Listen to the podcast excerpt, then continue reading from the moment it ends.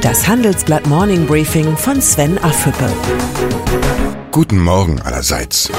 Die Regeln der Macht versteht Angela Merkel. Ein paar neue Köpfe fürs Kabinett, eine kämpferische Rede auf dem Parteitag und schon schnurren die CDU-Mitglieder wieder. Mit fast 98 Prozent stimmten die Delegierten für den Koalitionsvertrag mit der SPD. Der Verzicht auf das Finanzministerium? Vergessen. Die Dominanz sozialdemokratischer Ideen im Koalitionsvertrag? Kein Problem. So geht Kanzlerwahlverein. Den Wettkampf um Merkels Erbe führen zwei unterschiedliche Politiker. Die neue CDU-Generalsekretärin Annegret Kramp-Karrenbauer und der designierte Gesundheitsminister Jens Spahn. Die eine genießt Merkels Vertrauen, der andere ist der größte Kritiker der Kanzlerin. Die Debatten über Profil und Ausrichtung der CDU drohen intensiv zu werden. Und das ist gut so. Harmonie ist kein Geschäftsmodell für eine Partei. Chinas Führung wird die schwierige Regierungsbildung in Berlin mit einem Lächeln gutieren. Um Präsident Xi Jinping eine längere Amtszeit zu ermöglichen, soll die Begrenzung auf zweimal fünf Jahre gestrichen werden.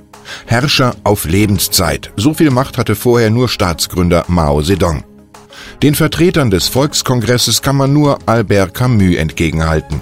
Kein Mensch besitzt so viel Festigkeit, dass man ihm die absolute Macht zubilligen könnte. SAP-Chef Bill McDermott ist der Prototyp eines amerikanischen Managers. Leidenschaftlich, mutig und visionär. Sein Motto Think Big. Im Interview mit dem Handelsblatt erklärt er, wie er sich die Zukunft des Softwarekonzerns vorstellt. Sein Ziel? Die Verdreifachung des Börsenwerts auf mehr als 300 Milliarden Euro. Pflichtlektüre für Manager mit Anspruch.